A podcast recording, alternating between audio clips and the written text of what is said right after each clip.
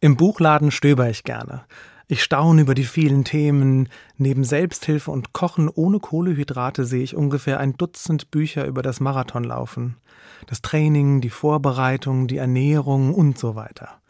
Und ein Satz springt mir immer wieder ins Auge. Der Weg ist das Ziel. Und da rebelliert was in mir, da möchte ich widersprechen. Der Weg ist für mich nicht das Ziel. Ich kann den Weg genießen, klar. Aber für mich ist das Ankommen das Ziel. Wenn ich jogge, denke ich nicht durchweg, oh, ich schwitze so gerne und ich bin so gerne außer Atem. Ich denke an den letzten Schritt, die heiße Dusche, an das Gefühl, ich hab's geschafft. Ich habe gerne ein Ziel vor Augen. Das motiviert mich auf der Strecke. Das erlebe ich auch in anderen Bereichen.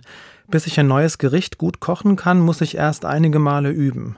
Oder bis ich ein Lied auf dem Klavier spielen kann. Und der Weg ist anstrengend und oft auch frustrierend. Aber wenn ich dranbleibe, dann klingt's am Ende gut. In der Bibel steht an einer Stelle, Leben ist wie Laufen auf der Rennbahn. Aber es geht nicht nur um den Weg. Mein Laufen hat ein Ziel. Es geht darum, anzukommen.